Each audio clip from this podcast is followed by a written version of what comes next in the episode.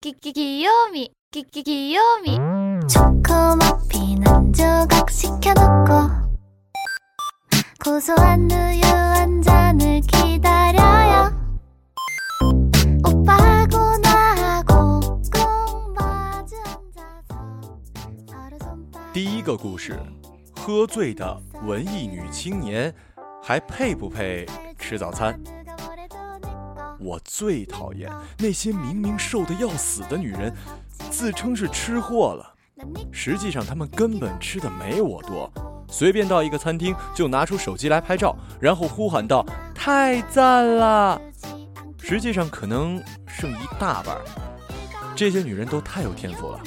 我说真的，将来我如果能开个电视台，一定请她们去卖锅。这么说没任何恶意，因为最初的美食节目就是为了推销锅子。我听说的啊，我可能是有过浪漫青葱、对世界充满善意的岁月，但随着年龄渐长，我已经变得冷峻了。这是一种发自内心的冷峻，归纳起来就是认为这个世界上一切人做一切事都是有目的的。比方说，当一个女人自称吃货。她其实是在向世界示范一种“我好单纯，而且好容易满足”这样的信号。这是一种对心机的隐瞒，一种对他人无耻的拉拢。然而，同时我也意识到，我所以自夸这种冷峻，对我个人生活不会起到什么好作用。我总是在识破他人的目的之前，依旧跳进他人的圈套，哪怕那个圈套设计的根本不高明。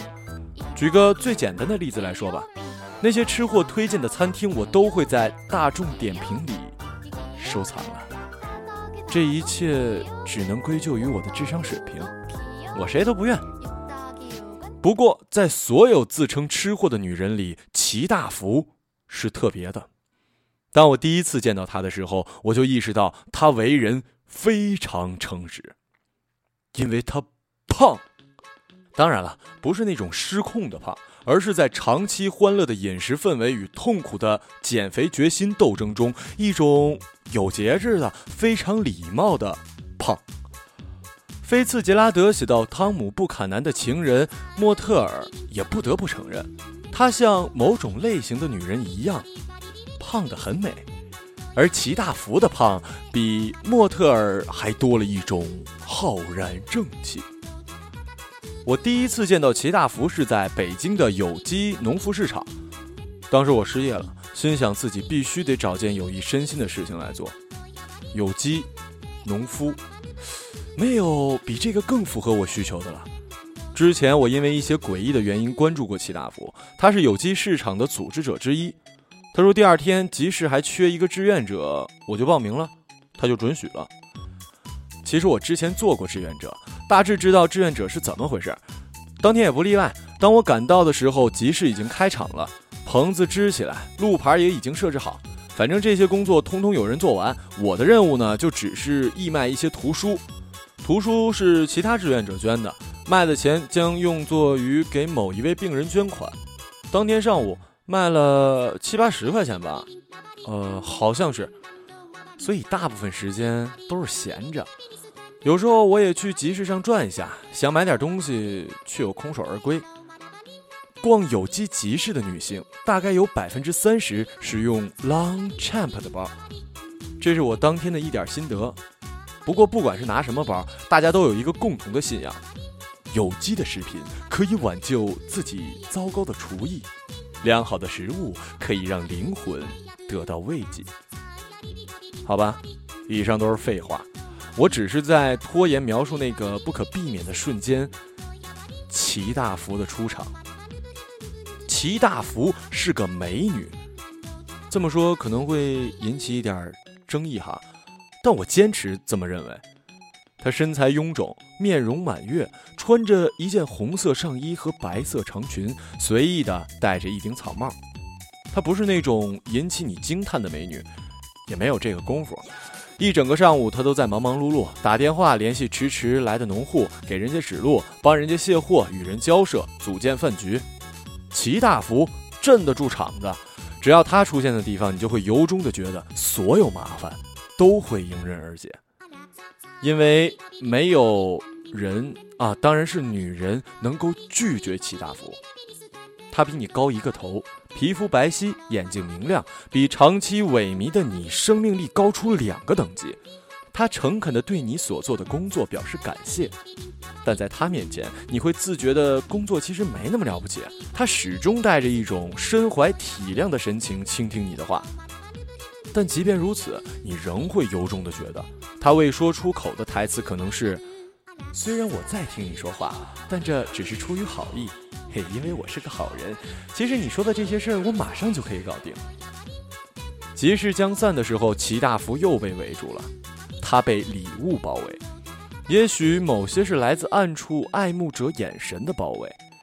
远远的，他从人群里看见了我，走过来之后，递给了我几包糕点和祁门红茶，并试探地问了一句：“中午和我们一起吃饭吗？”“啊啊，谢谢，我还是不了，我跟大家都不熟。”我估计，如果我要蹭饭，也能蹭上，因为这些热情而朴实的人是不善于拒绝别人的。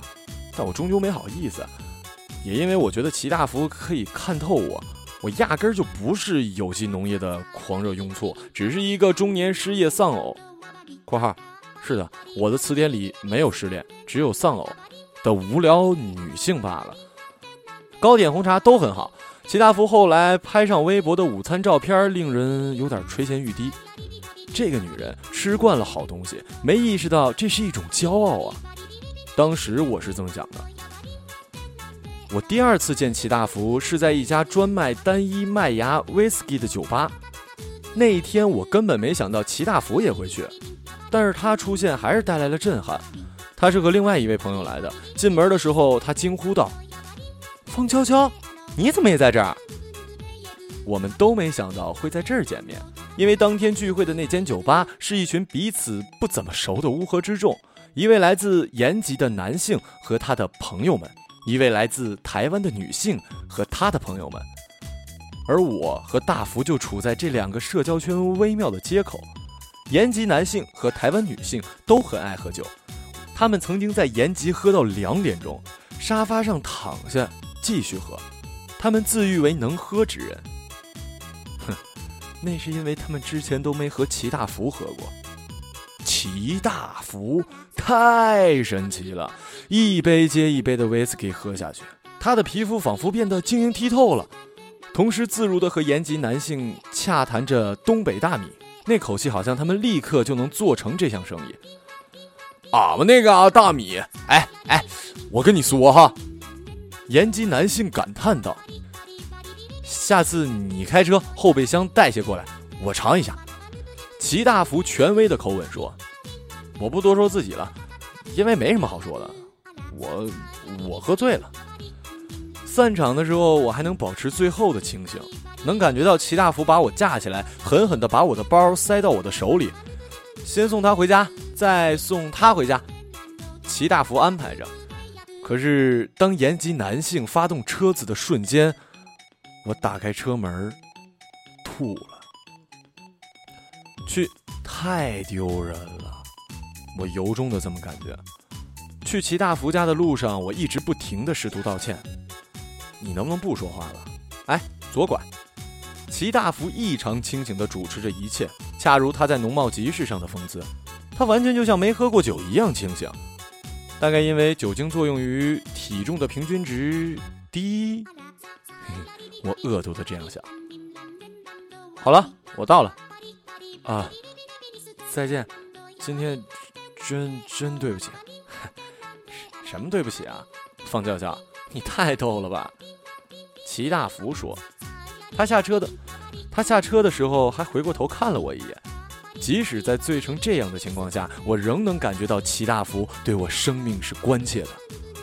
至于为什么，我想是因为齐大福胖吧。胖人的眼神比一般人更具有分量，这就是传说中的万有引力定律。果然，他走出几步又奔了回来。你给我说说你电话多少号？我异常清晰地报出了电话号码。在那天的情形下是个小型奇迹。当时我没有意识到这个奇迹会救了我的命。我打给你了，你看一下手机。我把手机紧紧握在手里，对着齐大福挥舞了两下。你们赶紧送他回家吧。齐大福对延吉司机说，那口气里多少有点威慑的意思。但他的威慑落空了。等我多少清醒过来，发现自己在一个黑暗的地方。十几秒钟的努力思考后，我意识到，自己在酒店的房间。你，你怎么没送我回家呀？没找着你家，你在这歇一晚上吧，明早上送你回去行吗？一个声音从浴室的方向传来了。不，不行，我要回家，就搁这样待一宿吧。浴室的水声响起来的时候，我哭了，倒不是真正惧怕什么危险，而是痛恨自己居然落到了这个地步，被人弄到酒店房间了。你这个怂货呀！必须马上摆脱这个境地。然而我找不到我的包。然后绝望的意识到，我把它留在车上了。但是我找到了我的手机。齐大福下车以后，我就一直像个精神病似的把手机握在手里。那时我只有一个选择，我拨通了齐大福的号码。方俏俏啊！齐大福平静的接起电话，就好像他一直等着这个电话似的。大福，救我！我不顾体面的求救。齐大福一声不响的听我说完。我仿佛能看见电话那头他亲切又轻蔑的眼神。你把电话给他。我把电话给了穿着浴袍的延吉男，然后我听到了一阵虚弱的反抗。挺晚的了，司机都睡了。我不能开车，我喝酒了。我真找不到他家。我明天一早上肯定给他送过去，不行啊。行，我打个车送到你家，行了吧？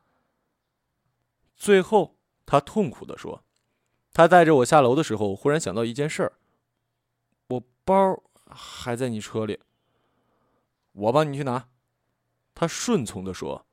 这时我确信，不管齐大福用了什么方法，总之对方已经完全的缴械投降了。我到齐大福家门口的时候，才确认自己得救了。齐大福一脸不耐烦的接受了我。你睡沙发，我睡床。为什么？我最讨厌你这种文艺女青年了。我怎么知道会这样？不能喝就别喝呀，以后不喝还不行吗？嗯，你还哭啊？哭什么哭？你失身了？没有，我就是觉得丢人。别哭了啊！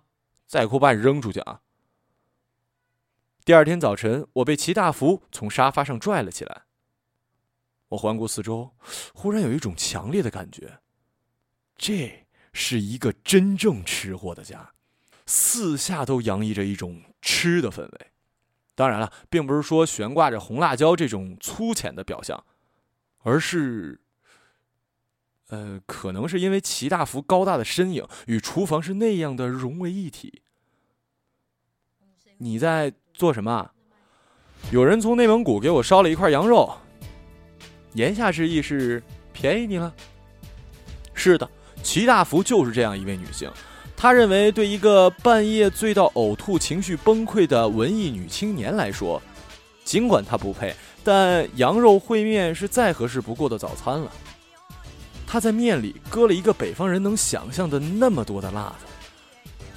当我默默的把这碗面吃完，他终于显示出对我有了点兴趣。辣吗？没吃出来。哼，你还挺能吃辣的呀。他承认。我第一次赢得了齐大福的尊敬。在那之后，我和齐大福之间结成了一种奇特的友谊关系。虽然他仍然对我不时发作的文艺青年症不以为然，但内心深处的我知道，他已经用自己的方式接纳我了。而我呢？深以获得齐大福的友谊为荣，他凭借自身强大的重力势能，在任何场合都能畅通无阻。只要下定决心，他能够进入他想要进入的任何一处厨房，吃下他想吃的任何东西。这种天赋，你很难想象一个女人居然能够拥有。关于齐大福的故事是写不完的，我是说，我肯定会继续写下去。那些我跟着齐大福混吃混喝，并且目睹他越来越胖的故事。